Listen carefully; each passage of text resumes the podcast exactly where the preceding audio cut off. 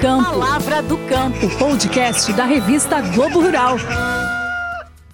Olá, bem-vindas e bem-vindos. Esse aqui é mais um dos nossos encontros para acompanhar esse bate-papo para a gente entender um pouquinho o que, que é agricultura moderna na visão de quem investe, na visão de quem está dentro da academia, do campo, enfim, entender um pouquinho como que essa agricultura moderna também é vista pelo público consumidor e o que, que isso influencia no mercado de investimentos.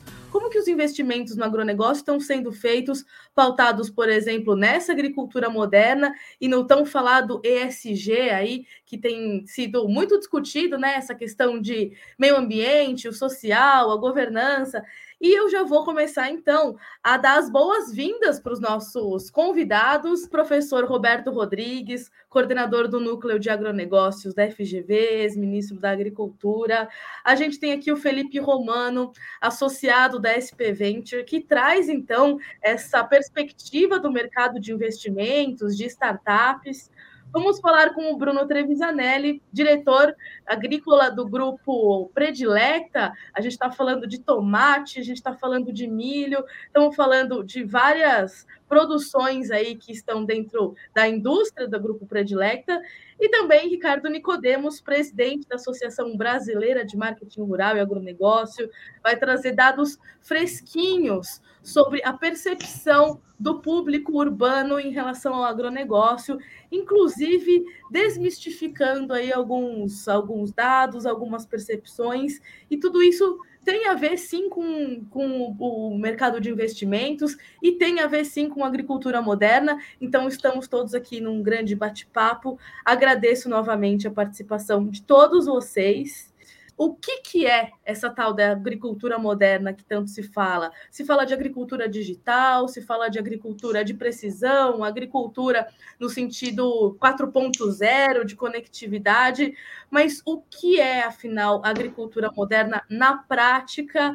tanto do ponto de vista do, do coordenador da FGV, né, de quem está ali no meio da, do acadêmico, mas também do ponto de vista de produtor rural.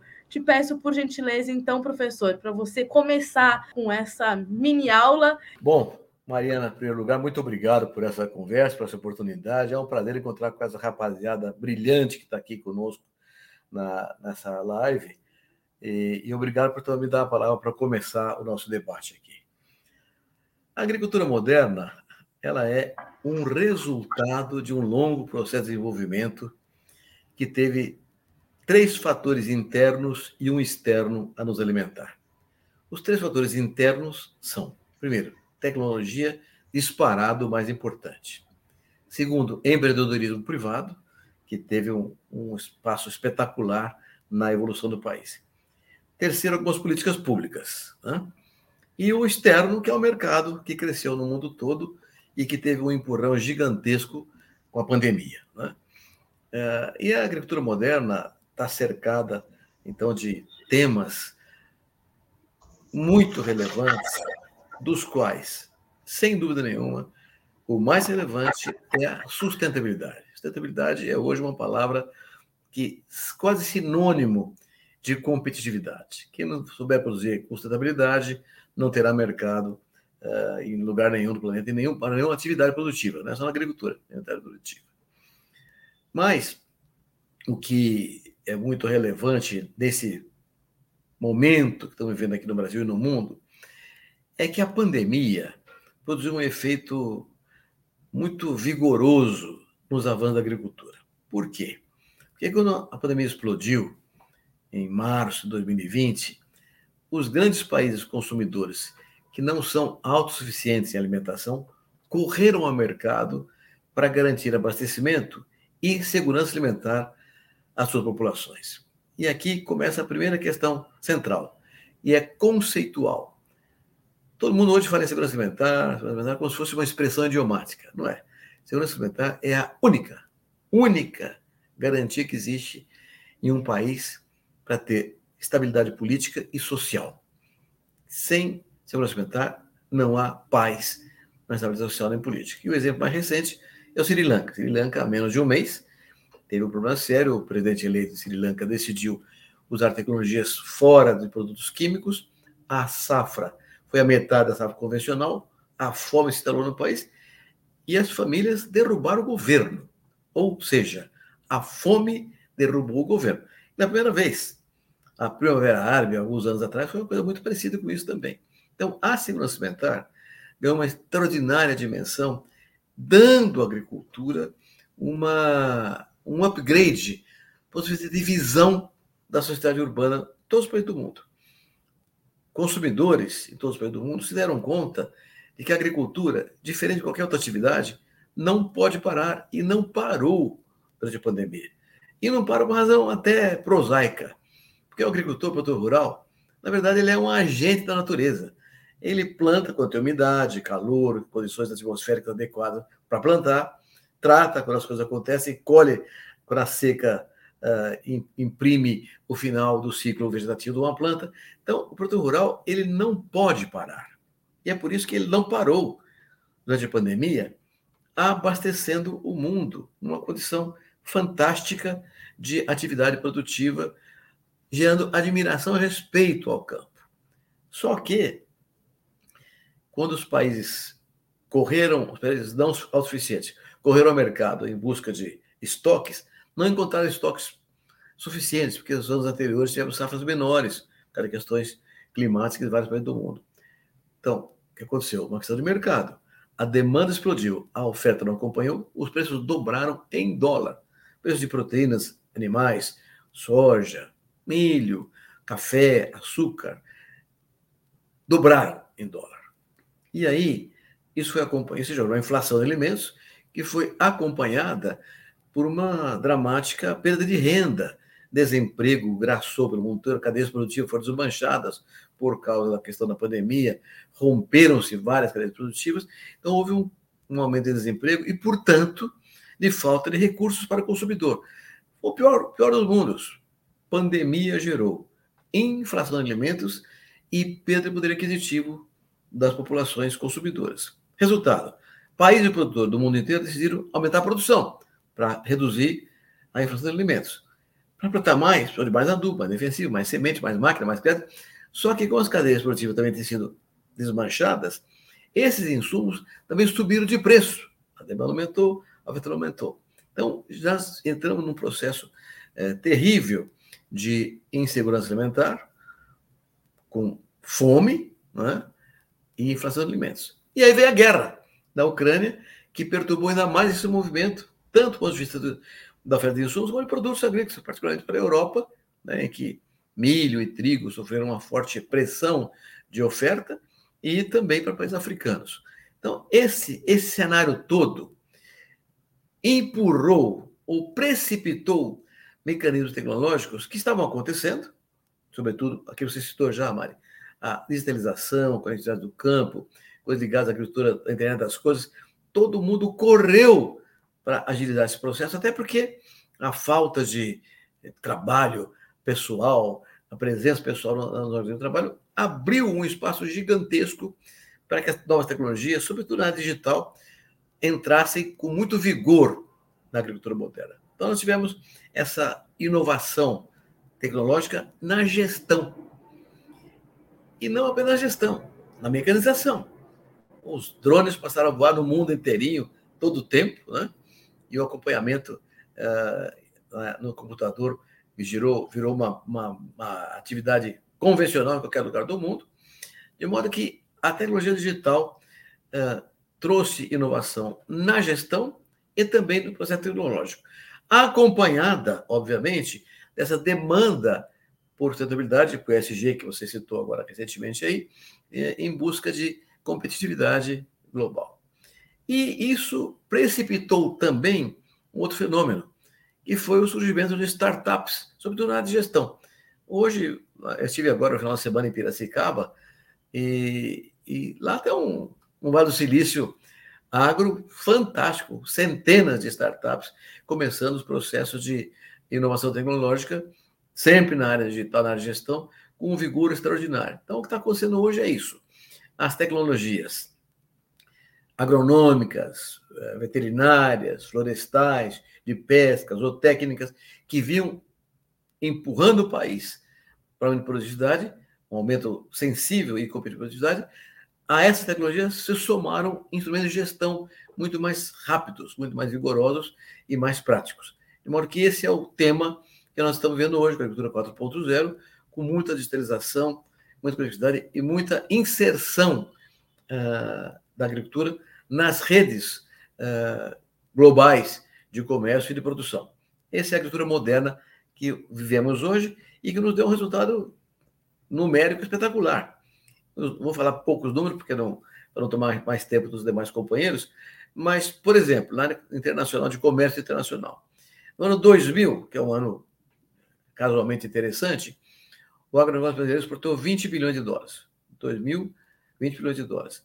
No ano 2021, o ano passado, 120 bilhões de dólares. Ou seja, nós temos seis vezes a produção do agronegócio num período que uma crise financeira global, 2010, 2011, 2009, 2008, em que o comércio mundial despencou. O agro brasileiro multiplicou suas exportações. Umas características fantásticas. O que cresceu muito? Proteína. Proteína e energia. Então você vê aqui soja, carnes e açúcar tiveram um crescimento espetacular. Né? E outra coisa, uh, os números também mudaram de destino. Né?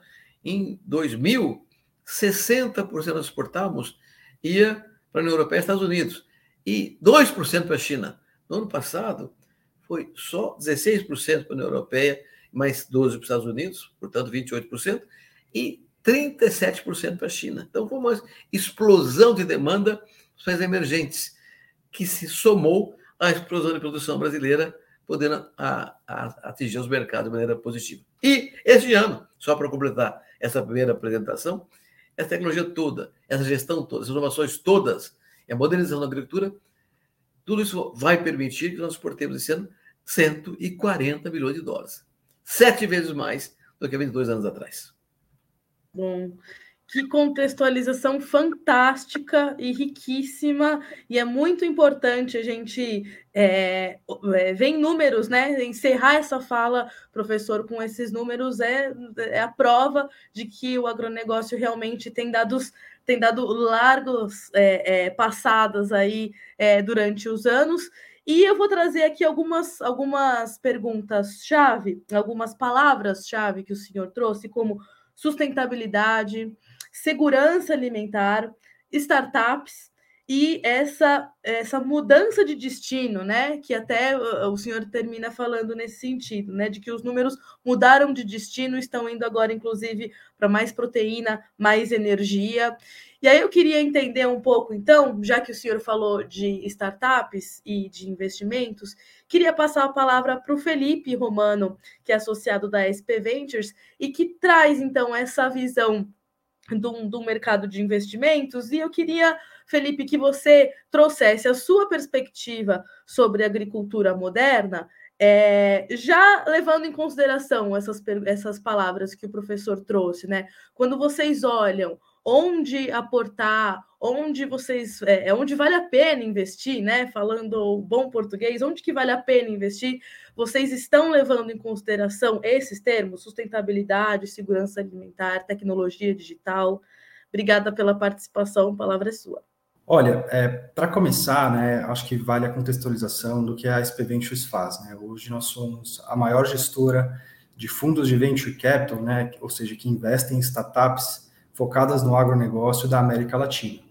É, o que, que isso significa? Né? Que hoje o nosso, que o nosso dia a dia é olhar essas startups, é, investir nessas startups e contribuir para que elas cresçam e ajudem, ajudem ainda mais o agronegócio brasileiro.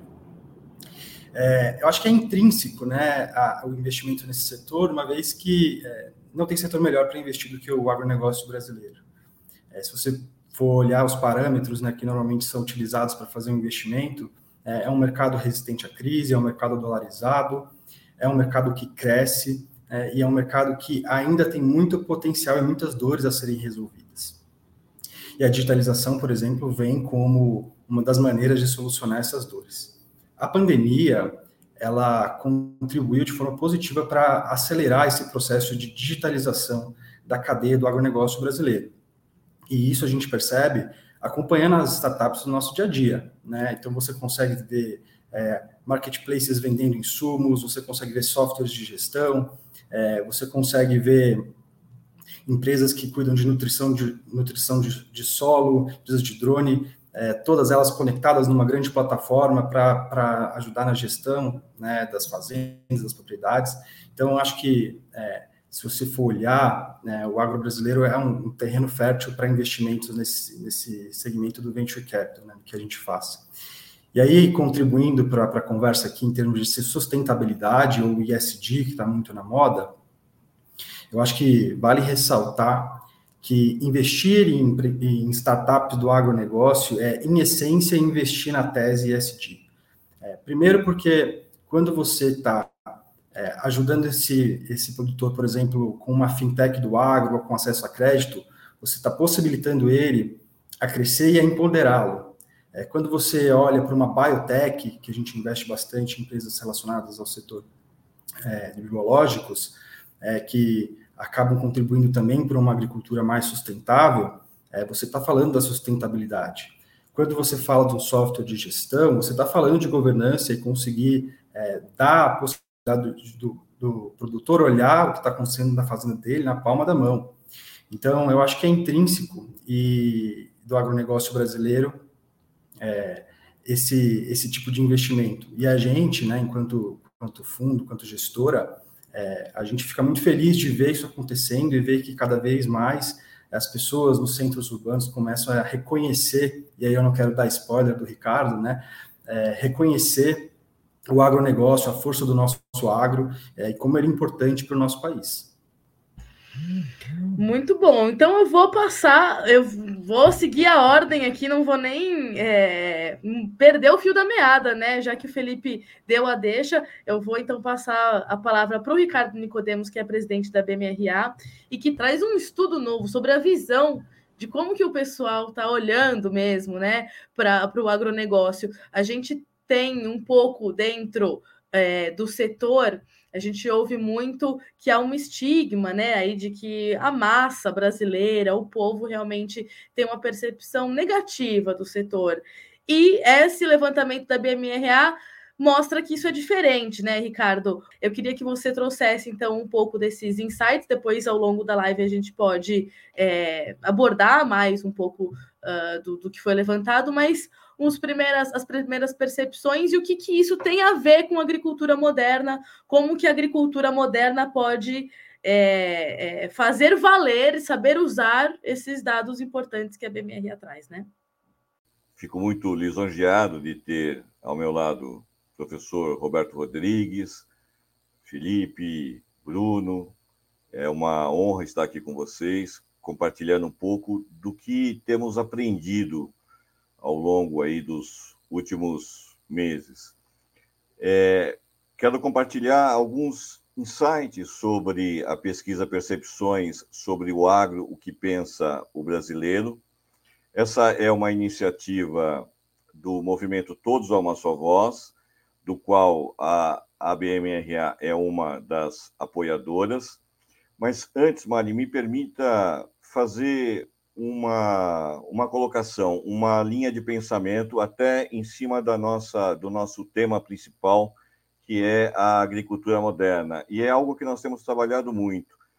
Quando nós falamos de agricultura moderna, efetivamente nos somos projetados a pensar em tecnologia, em inovação, em drones, como nós, como foi citado aqui, uh, enfim, toda toda essa essa esse amparato de tecnologia, de, de, de, de ciência. É, mas nós temos um outro ponto que eu quero colocar e que nós temos trabalhado muito, que é a questão uh, do produtor, do ser humano. Então, nós, se pensarmos um pouco, há 50 anos, e o, e o professor Roberto Rodrigues sabe muito bem sobre essa época, há 50 anos, o Brasil passava por um momento de insegurança alimentar. E foi naquele momento em que os produtores, juntamente com pesquisadores, as indústrias, decidiram mudar o rumo da história. E foi essa, essa visão esse pensamento empreendedor que nos trouxe até aqui e nos faz hoje sermos um dos líderes mundiais do agronegócio. Portanto, eu colocaria nessa questão da agricultura moderna, eu juntaria duas palavras. A primeira é criatividade. Uh, os produtores são muito criativos. E a segunda palavra é resiliência. Os nossos produtores são empreendedores, criativos e extremamente resilientes. E é por essa causa e em razão disso que nós podemos colocar que a nossa agricultura ela é moderna. Trazendo um pouco do recorte da, da pesquisa, quando nós começamos o trabalho há 12 meses, nós saímos com uma, com uma ideia e, e tínhamos em mente encontrar um cenário que era, de certa forma, corrente, um pensamento corrente dentro do setor, que era a, a, a ideia de que a população brasileira não via com bons olhos o agro nacional, não via com bons olhos o agro. Embora seja uh, algo muito contraditório, uma vez que é o setor que nos alimenta, que nos veste, é, tínhamos isso em mente e estávamos bastante preocupados em encontrar essa realidade. E não foi isso que nós encontramos. Então, é, nós temos dividido os resultados desta pesquisa em três grandes blocos. O primeiro bloco é o que nós estamos chamando de boas notícias. Então, o bloco das boas notícias é que a cada 10 brasileiros, 7 têm uma imagem positiva do agronegócio. O segundo grande bloco é o que nós estamos chamando de sinais de alerta, porque aqueles sete brasileiros que admiram o agro, que têm uma, uma visão positiva sobre o agro, é, eles estão conquistados. Só que nós temos uma, um outro grupo que está ou neutro ou com grande tendência a ser um boicotador do setor. E a, o sinal de alerta que nós temos é que grande parte deste grupo está, é, está concentrado em jovens entre 15 e 29 anos. Significa dizer que o nosso jovem hoje, que será o consumidor de amanhã, que será o líder de amanhã, ele tem uma tendência a boicotar o agro. Significa dizer que nós precisamos trabalhar esse grupo. E o terceiro grande bloco, estamos chamando de janela de oportunidades. E uma das grandes oportunidades é nós nos comunicarmos. Durante 50 anos, o agro se modernizou, implantou inovação, aprendemos a produzir muito mais em muito menos espaço, mas nós não nos comunicamos, nós não contamos as nossas boas histórias. E aí nós temos uma grande janela de oportunidade que é definitivamente contar a história. Então, é, eu coloco aqui, eu resumo aqui a minha parte nesses três grandes blocos aí de aprendizados. Eu também, ao longo da nossa conversa, eu vou trazer um pouco de informação de outra grande, boa e, e confiável pesquisa, que é a pesquisa Hábitos do Produtor Rural, que há 36 anos é realizada pela BMRA e que nesta edição traz um pouco a respeito do tema sustentabilidade. Ótimo.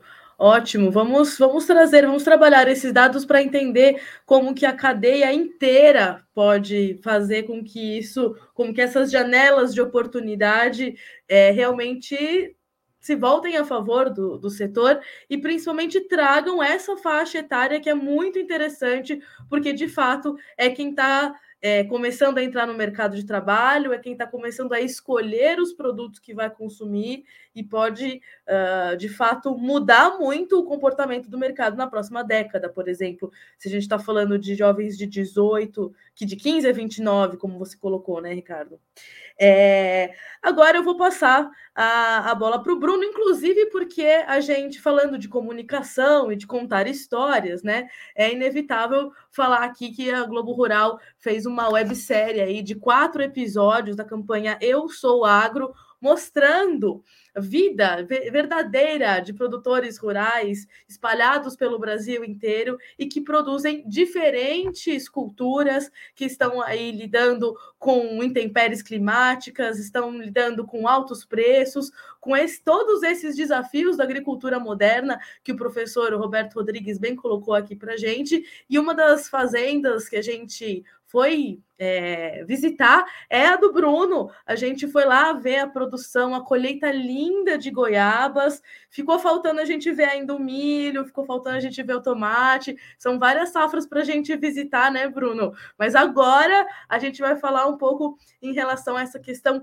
de agricultura moderna é, pela, pela sua perspectiva. Então, como enquanto produtor, enquanto diretor de uma agroindústria, o que, que é agricultura moderna para você e como que você você é, vê esse momento uh, de transformação do agro, como que isso pode ser se beneficiar, por exemplo, de investimentos, o que, que a gente pode é, trazer da perspectiva de quem é jovem, de quem está à frente de um grupo que tem aí uh, um um leque de produtos e que comunica, inclusive, com um público jovem, né, Bruno? É, Mariana, uh, vamos lá. Bom, acho que assim, uma das formas que a gente tem de uh, mostrar ao nosso consumidor, né, o, o produto que ele está levando e como a gente se, se insere nesse tema de ser sustentável, é mostrar todas as nossas práticas agrícolas e de, de, de fábrica, né, uh, de forma uh, limpa, rápida e que ele consiga entender. Então, quando você é, veio, veio, até a nossa propriedade, você viu que a gente faz todo o manejo de pragas e de doenças uh, de forma consciente, a gente utiliza irrigação nos pomares, e essa água que é utilizada, ela é toda monitorada, então não há desperdício da água, uma parte ela até volta para o próprio sistema. É, e uh, quando a gente fala de dentro da fábrica, quais são os, as formas que a gente tem de, de, de, comunicar ao nosso consumidor? É colocar, por exemplo, no rótulo dos produtos aonde aquele produto, aquele tomate, aquele milho, aquela goiaba foi, foi produzida.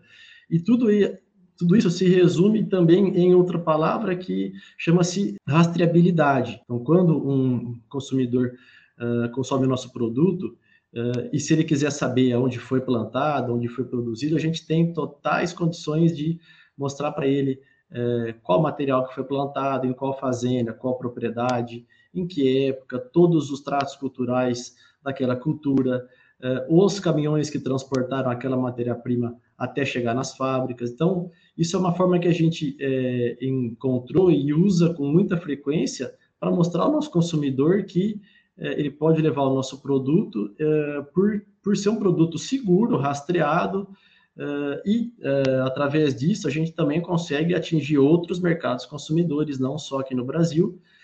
Hoje exportamos para mais de 65 países, e essa, e essa pegada, né, essa, essa busca por segurança alimentar, rastreabilidade, no exterior ela está mais forte do que no Brasil, e além dela estar tá mais forte, é um mercado que ele, que já paga mais por isso. Então, quando você vai acessar o mercado da Europa, por exemplo, eles perguntam das nossas auditorias, dos que a gente tem de uh, documentação, de certificação, ou seja, na hora que a gente mostra tudo isso aí, eles entendem que é um produto mais seguro e, consequentemente, eles acabam uh, pagando algo a mais do que o nosso mercado ainda é um pouco mais resistente, porque óbvio que isso aí custa um pouco mais, então um produto tem que ter um valor um, um pouco acima do, do preço normal. Parece que é fácil, mas é um pouquinho complicado, são várias regras, é, por exemplo, o Japão tem algumas normas, Estados Unidos tem outra, a Europa tem outra, mas é tranquilo, não tem nada de nada de um bicho de sete, sete cabeças, não. É, e aí você viu que na nossa propriedade, que ela não é grande, ela é toda documentada, né? A gente tem o CAR, então, enfim, ela é toda uh, documentada para exportação e não é só o grande produtor que pode fazer isso, o pequeno também basta ele ter um acesso, ter uma ponte que facilita esses trâmites, né? Então, assim, para nós é muito, muito tranquilo. Ótimo! Felipe Romano, complemente, já que uma das coisas que o Bruno acaba de, de, de falar é exatamente isso, de como às vezes o produtor pequeno pode acessar a essa agricultura moderna, porque uma coisa também o produtor saber que ela existe, outra coisa é de fato o produtor conseguir, às vezes, acessar um crédito, acessar alguma forma de financiamento para que ele esteja inserido nessa agricultura moderna e, por exemplo, contribua com rastreabilidade que o Bruno traz aqui, sustentabilidade, segurança alimentar e outros termos que estão não só sendo falados, mas colocados à mesa porque já passou da hora, né? É o momento. Com certeza. É, eu queria complementar é, em dois pontos aqui a, a, fala do Bruno. A primeira é que é, o nosso trabalho, né, enquanto investidor, é, é, e aí a gente capta muito dinheiro internacional para investir aqui no negócio brasileiro, o nosso trabalho é desmistificar a ideia né, que os europeus ou os norte-americanos ou o exterior, de maneira geral, tem sobre o agronegócio brasileiro. Então, a gente mostra, né, com fatos e dados, que é, o agronegócio é, é, vai além do que, do que eles imaginam, né, é, é, muito mais sustentável do que, do que qualquer outra coisa. O nosso agronegócio não é só sustentável, como competitivo. Então, a gente tenta desmistificar isso, né, quase que diariamente em conversas com, com investidores, e aí a gente acaba convencendo-os, e, isso para a gente é, é muito gratificante. E aí o, o, outro lado dessa, dessa moeda, né, que é convencer o pequeno produtor é, a começar a pensar nisso ou implementar novas tecnologias, acho que a, a, a gente já não está mais no momento de convencê-lo a nada. Eu acho que ele já entendeu a importância de, de fazer uma produção sustentável, de colocar tecnologia no campo. Agora eu acho que é muito mais a fase de dar acesso a essas tecnologias. E enquanto acesso, eu acho que as startups elas têm um potencial gigantesco de fazer isso. É, sejam elas, como eu tinha mencionado anteriormente, né, financiando o produtor, é, colocando, é, digitalizando, monitorando a lavoura. Então, é, é, eu acho que as startups conseguindo entregar essa tecnologia de forma barata é, faz com que todo mundo e toda a cadeia saia beneficiada disso. E para a gente, no final do dia, acaba sendo mais fácil o nosso trabalho, né? Porque daí a gente consegue mostrar, né, através do nosso portfólio das nossas empresas, como os produtores têm reagido às tecnologias e qual que é o impacto delas no dia a dia do produtor e aí na realidade brasileira e por consequência na realidade do mundo que é tão globalizado. Ótimo. Eu vou pedir para o Ricardo complementar então essa essa essa fala do Felipe e depois vou pedir para o professor Roberto Rodrigues encerrar esse primeiro ciclo e a gente parte para outras perguntas. Ricardo, a palavra é sua. Ok, Mário, obrigado. Eu gostaria de complementar o que o Felipe colocou, trazendo um recorte da oitava pesquisa Hábitos do Produtor Rural da ABMRA. Essa oitava edição, nós dedicamos um bloco especialmente para as questões relacionadas à sustentabilidade. E eu queria dividir com vocês algumas das informações que vêm ao encontro do que o Felipe acaba de, de colocar. E mais do que isso, é, Felipe, essa é uma informação que, inclusive, é, estou divulgando, ela é uma, uma, uma informação oficial que vocês podem usar junto aos investidores, porque mostra um pouco desse, dessa consciência que tem hoje o produtor brasileiro. Para que vocês tenham ideia, 87% dos produtores declararam que se preocupa com os, com os aspectos ambientais da sua propriedade. 87% declararam que se preocupam com os aspectos ambientais da propriedade. Essa é a maior pesquisa de avaliação de hábitos do produtor rural. Ela cobre todos os principais estados, são 15 estados do Brasil, 3.048 entrevistas em loco. Uh, Para que vocês tenham ideia, cada entrevista dura aproximadamente uma hora e meia. É um questionário bastante extenso, composto por 280 questões, e que nos dá efetivamente toda a, a, a visão aí de como pensa o, o produtor. E eu vou um pouco além disso. O produtor ele não, tá, não está só preocupado com a sua propriedade. 74% deles informaram que se preocupam se os fornecedores realizam práticas de sustentabilidade ambiental. Isso significa que ele está preocupado com o negócio dele, mas ele passa a ter também a consciência e a preocupação do que o fornecedor dele está fazendo. Significa que nós, nós estamos entrando na trilha do ESG mundial. É evidente que nós temos um caminho muito longo a percorrer, porque nós temos os pequenos produtores e há alguns, algumas semanas nós tivemos um evento especial na ABMRA em que tivemos a presença, a participação do, do, do Pereira, CEO do Pacto Global da ONU, em que nós estávamos falando exatamente a necessidade de levarmos mais conhecimento acerca da sustentabilidade e das boas práticas orientadas pelo ESG aos pequenos produtores.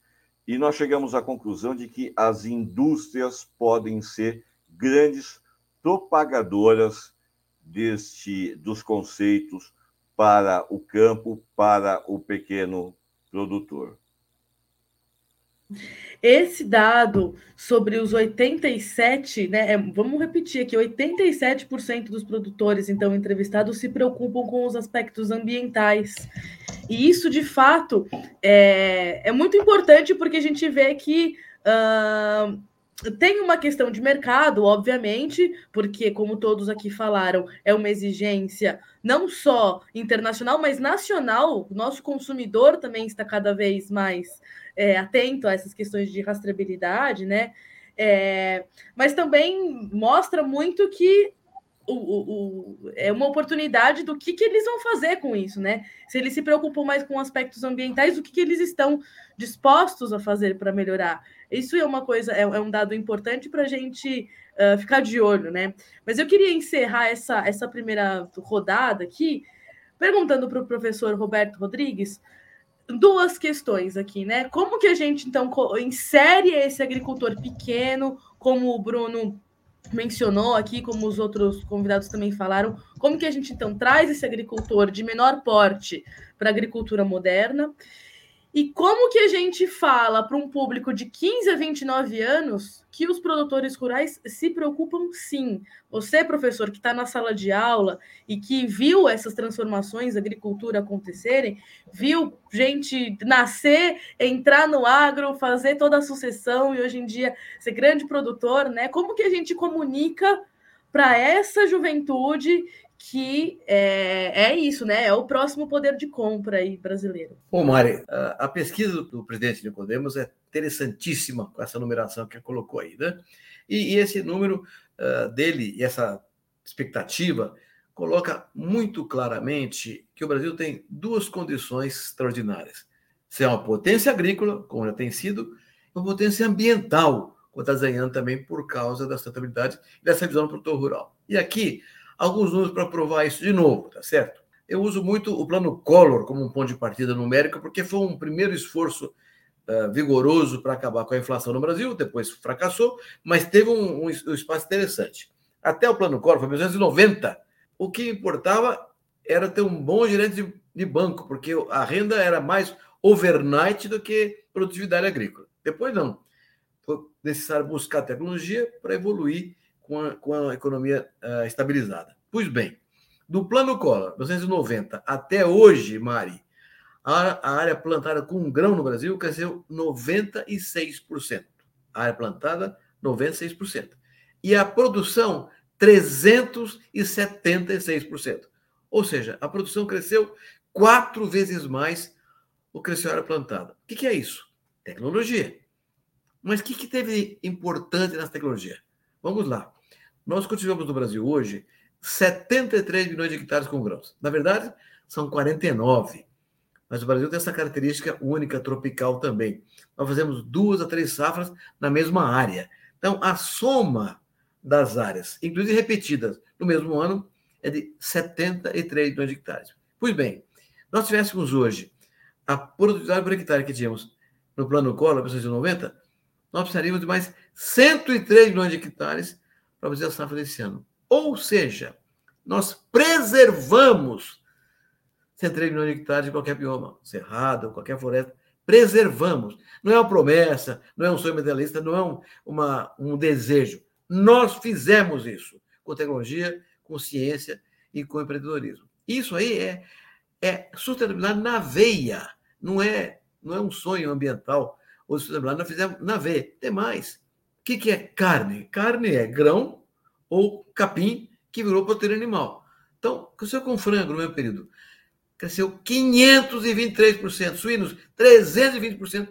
É espetacular o que o fez com tecnologia na sustentabilidade. De modo que o, eu acho que a, a, pesquisa que o professor Nicodemo nos mostra agora é, consolida esse tema de uma potência agrícola, potência ambiental, que só pode, porém, ser reconhecido como tal se acabarmos com problemas de imagem que são causadas por não agricultores, por aventureiros, por pessoas de má índole que fazem desmatamento ilegal, invasão de terra, grilagem de terra, incêndios criminosos que invadem áreas públicas ou de indígenas para fazer garimpo clandestino, que não cumprem as leis do Código Florestal, por exemplo. Nós temos que acabar com essas ilegalidades, porque a nossa agricultura é sustentável de fato, e o mundo sabe disso. Tanto que cria dificuldades para nós com base nas ilegalidades para impedir que avancemos. Mas importantíssimo, então, essa pesquisa. O produtor rural está preocupado com a questão ambiental, com sustentabilidade e faz bem feito. É preciso li liquidar com o que está errado, que não é o produtor que faz, é bandido, para poder fazer uma propaganda espetacular, como faz o Bruno na sua atividade produtiva. É, e faz mesmo, porque eu sei que inclusive tem gente que manda stories para eles lá dos outros países, lá da Europa, mostrando a goiabada predileta na mão.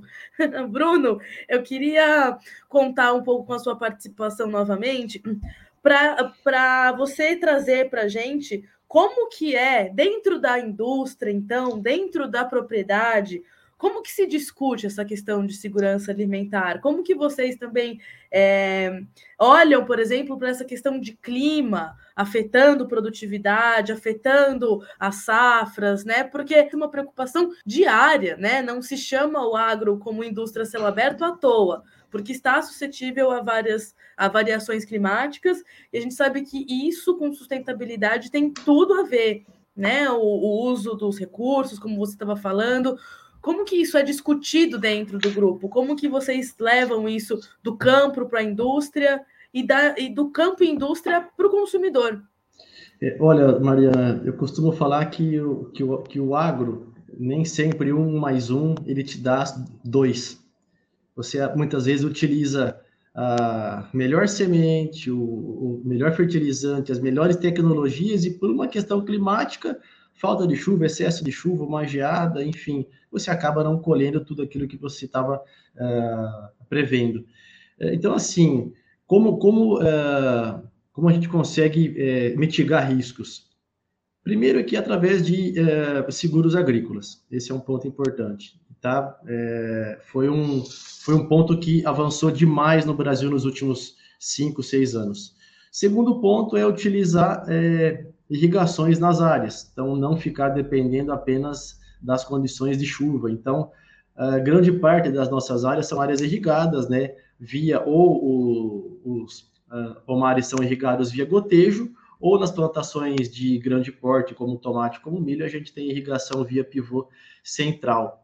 É, outro ponto é realmente utilizar o que tem de melhor nesse, nesse setor. Então, as, as melhores variedades, os melhores fertilizantes, defensivos, maquinários que é, deem conta de plantar uma área grande num curto espaço de tempo e que também consiga colher isso. Então, assim, isso é na questão do campo. Na questão é, da fábrica, o que, que, a gente pode fazer para reduzir é, riscos? É ter uma estrutura é, complexa. Então, hoje, toda a questão de plantio e de colheita e de transporte é realizado com máquinas nossas. Né? Então, quando você vai é, fazer um transplantio de uma muda de tomate, essa máquina aí, ela é nossa, uma máquina da, da, da Itália e, e que a gente trouxe para cá.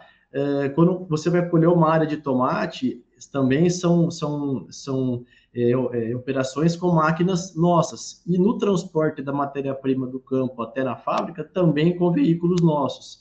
Então, assim, é, fazendo isso, a gente não fica na mão de um terceiro que pode mesmo tendo algum contrato, ele pode deixar você na mão por uma questão aí, por exemplo, greve dos caminhoneiros, aumento do diesel, enfim.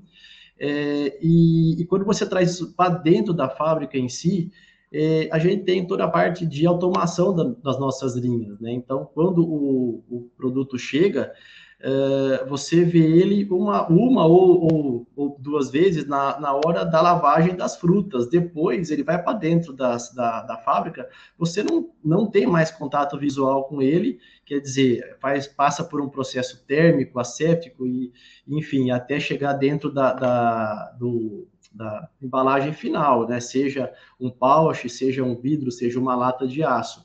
É, então, a gente tem, assim, algumas formas de reduzir riscos, né, através dos seguros, através das tecnologias que o agro nos oferece, como máquinas, como uh, uh, defensivos, e também dentro da fábrica, otimizando toda essa logística de forma que você consiga trazer é, para a fábrica o, o, produto o mais próximo possível da qualidade que ele tem lá no campo, porque a gente sabe que matéria-prima, ela nunca, você nunca, você não consegue é, melhorar ela. Se o seu processo é, industrial for muito bom, você consegue preservar aquela qualidade, mas você não consegue melhorar ela. Ou seja, você tem que ter tudo isso na, na sua mão para não ficar dependendo de um terceiro ou de uma condição climática. É, mas não é fácil comunicar isso para o nosso consumidor, porque quando uma dona de casa pega um molho de tomate, por exemplo, ela acha que é fácil, ele quer só plantar o tomate, pôr numa panela, refogar com cebola, com sal e, e não é isso. A, a, parte industrial é a parte mais fácil que a gente tem, ou a parte menos trabalhosa, porque é, é uma, é um, como é que eu te falo? É como se faz, como, como fa, faz um pão, como faz um doce. Você coloca tanto de cada produto e tem aquela receita final. É, trazer fazer ela entender que o agro, que um mais um não dá dois, é difícil. No caso né, do, do, do nosso milho, que é milho doce para conserva, não é o milho para grão, para ração animal, a gente está sofrendo muito com a famosa cigarrinha, né, uma praga que vem aí comprometendo muito a produtividade dessa, dessa cultura uh, e que, obviamente, a gente não consegue atingir o nosso teto de produção é a lei da oferta e da procura. Você tem uma oferta mais uh, uma oferta mais baixa, você tem e uma procura em alta, você tem um preço lá na ponta maior. Fora isso, também são é, é, toda a questão dos insumos agrícolas, né? Hoje tudo que a gente utiliza é câmbio, é dólar, quer dizer, fertilizante estourou de preço, semente também. É, então você tem que repassar isso para o nosso consumidor. É, não na forma como a gente gostaria, na velocidade. Você tem que reduzir sua margem e comunicando ele aos poucos, né? Diante de uma frustração, de uma queda, de uma quebra de safra, de uma chuva de pedra. Recentemente a gente teve ali na região de Minas todo aquele, aquele estrago que fez nos cafezais, pegou áreas nossas. Então, é, não, não, não é fácil comunicar ela e ela entender que o produto vai custar um pouco mais, mas não é porque a gente quer, é porque as condições de campo Infelizmente, a gente não, não, não teve todo o sucesso que a gente gostaria, mesmo utilizando de ferramentas que nos deem uma certa segurança.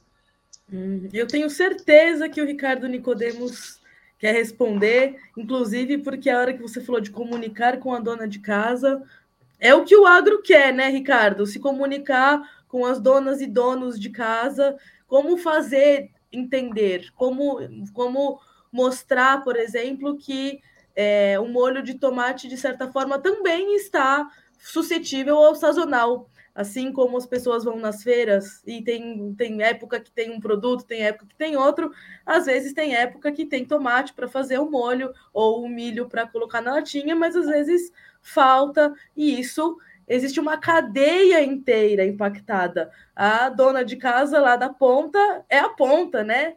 Todo outro, todos os outros quesitos dessa cadeia também são impactados. É, só um, só um segundo, você falou da cadeia do tomate, vou dar um dado aqui interessante, que é, poucas pessoas têm acesso, porque quando fala de tomate, talvez você tenha mais, mais é, informações com tomate para consumo fresco. É, o mundo, é, hoje a, a, Califórnia, ela produz praticamente é, 30% da safra mundial de tomate para processo, 35% mais ou menos. Uh, e ela produz em torno aí de 12 vezes a safra brasileira, para vocês terem uma noção aí de, de tamanho. Esse ano eles vão ter uma quebra de safra diante uh, da falta de água na Califórnia, uh, e essa quebra ela vai ocasionar mais ou menos uma ruptura aí de 10 a 11% do volume da Califórnia. Ou seja, a quebra da Califórnia é praticamente o mesmo volume que o Brasil produz no ano. Então, é, e aí, nessa questão de comunicar para o consumidor, já há uma, uma uh, um consenso entre as indústrias desse setor que tem que repassar preço e que vai faltar produto. Então, nos Estados Unidos, por exemplo, quando você ia numa rede de, de é, McDonald's, enfim, muita, em muitos casos o ketchup era de graça. E lá o consumo de ketchup é quase 20 vezes o, o, o consumo aqui no Brasil per capita. Então, lá eles estão começando a cobrar isso aí já, de forma que é, vai frear um pouco o consumo, né, porque vai ser cobrado, uh, para fazer talvez um meio de campo aí, tentar equalizar essa, essa oferta que ela vai ser baixa. Né? O, o mundo, ano passado, produziu menos do que o consumo, esse ano também. Então, é um dado interessante que mostra que o setor já está se posicionando para reajustar preço diante da quebra de safra e a Califórnia, o Brasil não é autossuficiente na produção de tomate para processo, tem que importar um pouco. Então a gente fica na mão da Califórnia principalmente e da China. A China é um caso um pouco à parte, porque é um grande produtor, mas ninguém sabe realmente quanto eles produzem né, de, com números confiáveis. E até o que chegou para nós é que a produção de tomate para processo eh, vai ficar para mercado interno, justamente para fazer a segurança alimentar que o professor bem comentou. Então, é, o molho de tomate ele, ele, ele vai custar um pouco mais, seja pelo aumento no custo de produção, seja pela, uh, pela safra mundial que vai sofrer uma quebra esse ano. Uhum. Como falar para a dona de casa, Ricardo, que a macarronada do domingo talvez fique um pouco mais cara por conta do molho de tomate? Olha, Mari, isso é um grande desafio, mas eu queria dividir com vocês uma informação que vem complementar ao que o Bruno nos contou agora, que é muito interessante. Quando nós estávamos desenhando o movimento Todos a uma só voz, ainda em 2018, um dos aspectos que nos deixava bastante intrigados é exatamente o conhecimento que a população tinha a respeito do agro. Então, a nossa inquietude já vinha desde lá, aliás, há muito mais tempo. Mas é, o que, que nós fizemos? Nós fizemos uma sequência de entrevistas é, em profundidade com crianças, efetivamente crianças mesmo, com seis, sete anos, e com as suas mães, de formas separadas. E nós perguntávamos, dentre outras coisas, da onde vinha a batata frita que a mamãe fazia e da onde vinha o leite de caixinha que a mamãe preparava para elas invariavelmente a resposta era do supermercado. Quando nós começamos a falar com as mães, isso se estendeu para a indústria. Foram muitos raros os casos em que se estendia até o produtor. Significa dizer que aquela ideia de que batata, e até uma brincadeira que se faz, que a batata não brota no supermercado ou que o leite não dá na prateleira do supermercado, embora seja uma piada, uma brincadeira, isso é uma realidade. E isso certamente afeta toda a percepção. Nós temos levantado hoje na pesquisa a questão é, efetiva do que o brasileiro pensa sobre o agro e o que dá a cara do agro para o brasileiro. 78% dos brasileiros é, entendem que o agro é alimento. Que o agro é alimento. O que nós precisamos trabalhar e estaremos trabalhando nos próximos meses é a forma com que nós vamos criar essa história. Alguns dizem storytelling, né? Como é que nós vamos levar isso para que a dona de casa entenda que há um produtor cuidando do tomate, plantando, né? Quer dizer, ela precisa saber que alguém plantou, que alguém cuidou. Eu não sei exatamente, Bruno, quanto tempo é a, a, a colheita depois de plantar, mas nós temos algumas culturas, como maçã ou uva, que, em média, demora três anos para que você colha. E essa é uma informação que a sociedade, que a população precisa saber. Porque todo o ônus fica para o produtor, né? É, você tem todo, todo o ônus de cuidar daquela plantação. Sete dias por semana, 365 dias por ano, chova ou faça sol, você vai ter ali o seu alimento. Então, é, são pontos que nós trabalharemos nos próximos meses. Há um grande projeto sendo desenhado, um projeto é, de comunicação, e não é uma campanha, e, e, em verdade é um projeto, e deve ser um projeto perene de comunicação, em que conversaremos com crianças, conversaremos com suas mães, conversaremos com aqueles jovens é, de 15 a 29 anos, com linguagem e informação é, de uma forma com que eles compreendam. Nós teremos uma única plataforma de comunicação, um único conceito, entretanto, diversas formas de se comunicar. Quer dizer, hoje o mundo digital nos permite isso, né? Nos comunicarmos de formas diferentes de acordo com quem nós estamos falando. Era essa a minha contribuição nesse ponto do Bruno. Mari. Muito bom. A gente já vai se encaminhar para o encerramento. Esse movimento de percepção, ele interessa aos investidores? Como que vocês, enquanto investidores, olham para isso. A gente vê, por exemplo, mercados como plant-based, né, para os veganos, crescendo muito, além de outros mercados que a gente já vê ganhando mercado há um tempo. É, é é, próprio, os próprios orgânicos, né? Então, assim, você vê que cada vez mais a população está olhando alternativas, entendendo, se questionando de onde vem, né? Para trás da caixinha, para trás da prateleira, vem de onde? O quanto que isso influencia na hora de colocar um aporte ou na hora de não colocar? Só antes de responder a tua pergunta, eu vou fazer um, um pequeno comentário sobre a fala do Bruno, porque a gente, a gente sempre parte do pressuposto, né, e isso que é um fato, o agronegócio brasileiro não gosta de desperdiçar e desperdiça o mínimo possível, né, e, e a grande parte do risco da produção está atrelada ao clima. E aí, por isso, a produção às vezes não é como esperado. Mas nunca é pela falta de vontade né, do agricultor. Eu vejo meu avô desde sempre olhando para cima, rezando para chover. Né? Então, eu estou aqui como talvez quinta geração de agricultores para afirmar isso.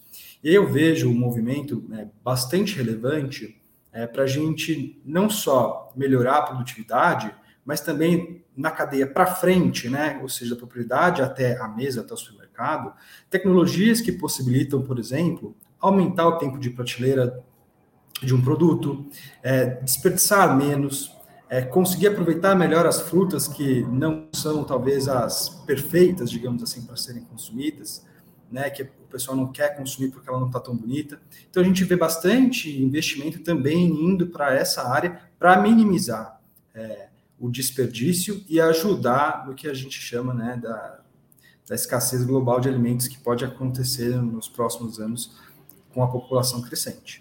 E aí, falando agora um pouquinho mais sobre a nossa percepção enquanto investidor, né? E aí, falar do plant-based, falar. Olha, é, sendo muito sincero, e aí é uma opinião pessoal minha, né, que tem acompanhado, é, eu vejo o plant-based é, e até as carnes cultivadas crescendo bastante, e eu acho que isso é um movimento que, é que vai ser difícil de, de, de não crescer. No entanto, eu, eu acredito que o que vai crescer de verdade é o consumidor olhar, por exemplo, para produtos né, que se importem e comuniquem que estão minimizando o impacto que são causados. E por que, eu falo isso? Porque por mais que plant-based cresça, eu acredito que isso vai continuar sendo um relativo nicho dentro do mercado consumidor. E aí você vê muito investimento indo para essas áreas, e é bom que isso aconteça, porque é, acaba é, melhorando os processos, as empresas crescem, é, e isso é bom também para o Brasil, que né, acaba sendo um grande produtor de, de soja, de milho e de outros produtos. Mas, de maneira geral, quando a gente avalia o investimento, a gente pensa em mercados grandes. E aí, como eu disse, né, que o plant-based acaba sendo um mercado um pouco mais nichado, é, a gente acaba preferindo investir em mercados grandes e, e aí acaba sendo, é, o, o, por exemplo, um leite que causa menos impacto, ou, ou, por exemplo, uma indústria que, em vez de vender direto, em vez de vender para o varejo, ela vende direto para o consumidor e aí diminui o uso de combustível, por exemplo. Então, a gente acredita um pouco mais nesse tipo de, de tecnologia ou de tese para fazer os nossos investimentos. E aqui não me entendam mal, tá? Eu acredito bastante que ainda vão ter investimentos em plant-based esse mercado vai crescer. Aí é uma opinião pessoal minha, é, olhando para esse futuro nosso, e eu acho que a gente tem que dar é, mais investimento e mais credibilidade para os nossos produtores, e aí por isso que a gente investe nessas tecnologias do mercado mais tradicional mesmo. Vou pedir então para o professor Roberto Rodrigues complementar essa última rodada nossa. Professor, como que a gente, então, é, eu queria entender como, como que o senhor avalia esse movimento de investimentos em agricultura moderna e em sustentabilidade hoje em dia? Para onde que estão indo os recursos pela, pela visão do senhor? E gostaria de reforçar um pouco essa questão. Como que a gente, então, se aproxima dessa massa de consumidores? É, o senhor vê como um caminho as redes sociais, a academia, talvez uh, comunicar o próprio cooperativismo como uma forma de união, né, essa força dos produtores, que muitas vezes é com essa força que conseguem crédito, que conseguem, uh, enfim, ter mais acesso ao mercado, né? Ô Mari, você já deu a resposta. você já colocou os temas principais para a resposta da tua própria pergunta. Mas eu gostaria então de, em primeiro lugar, cumprimentar o Ricardo de Codemos por essa espetacular projeto dele, não é só uma pesquisa ou uma, uma campanha, é um projeto de longo prazo que há muito tempo a gente reclama e que finalmente está tá vindo à luz com competência sobre a liderança da BMRA. Bom, uh, o que na área de investimentos? Uh, isso aí o Felipe conhece muito melhor do que eu, mas o fato é que o agronegócio brasileiro representa 27% do PIB brasileiro. 27% brasileiro. Gera 20% dos empregos brasileiros. E é o responsável pelo saldo comercial internacional. Se não fosse o agronegócio, nós já tínhamos queimado nossas reservas em dólares. Mas o agronegócio está permanentemente crescendo, tem um crescimento permanente nas exportações e diminuição das importações. Então, o saldo, embora o Brasil seja o terceiro maior produtor mundial, é o primeiro saldo comercial do mundo agronegócio no Brasil. Então, ah, nós temos um, uma condição extraordinária no setor do agronegócio. No entanto, se você for em bolsas, o que tem de investimento no agronegócio é ainda muito pequeno. Eu não sei, Felipe, torno de 3 a 4% dos, dos investimentos em bolsa. Então, falta ainda ao investidor uma visão mais consistente do que é o agronegócio do Brasil. Mas está mudando. Está mudando, já existe hoje, tanto que está aí o Felipe com o seu fundo de investimento, está mudando e já existe hoje uma demanda por uh, aplicações em, em agronegócio, sobretudo na área industrial, muita competência. Então, essa questão dos investimentos está despertando e eu acredito que até a pandemia eh, ajudou esse processo a evoluir mais rapidamente. Agora, quanto a comunicação, você citou aí, Mari, esse eu acho que, acho que o projeto uh, do, do, do, meu amigo Ricardo de Podemos vai dar uma grande resposta a essa tua pergunta. E, obviamente, o cooperativismo tem um papel central a jogar nesse processo. Agora, o que talvez é, traga uma compreensão melhor ao brasileiro nessa questão toda, depois isso vai se estender ao mundo todo, é um levantamento feito pela OCDE, recentemente pela própria FAO, e mais ou menos o SDA, que é o Partido da Agricultura dos Estados Unidos, que diz o seguinte: em 10 anos, a oferta mundial de alimentos vai crescer 20%. Aí não falta comida para ninguém, ou seja, para que haja segurança alimentar no mundo. Então, em 10 anos, a oferta mundial de comida tem que ser 20%.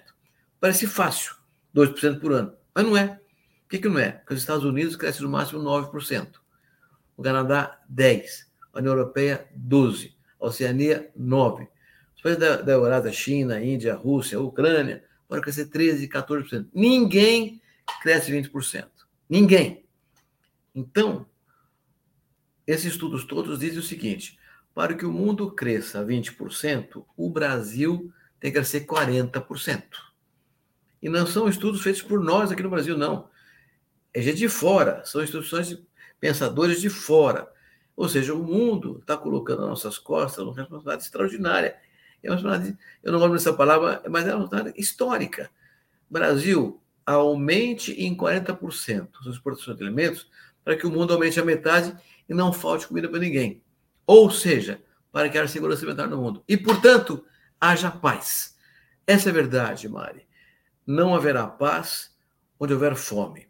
E se nós fizermos esse crescimento com cooperativas, com agroindústria, com políticas públicas, com tecnologia, com ciência, o Brasil será o campeão mundial da paz. E eu acho que esse é o maior desafio que essa juventude brasileira tem que buscar hoje. Ser campeão mundial da paz. E eu quero ajudar, viu, Mário? Estou já velhinho, mas eu ainda quero ajudar a carregar essa taça, se Deus quiser. Quero agradecer novamente ao Roberto Rodrigues, ao Felipe Romano, ao Bruno Trevisanelli e ao Ricardo Nicodemos pela participação, por conversarem aqui com o nosso público. E fica o convite para vocês continuarem acompanhando a Globo Rural em podcast, no site, na revista e nas nossas redes sociais. Até a próxima!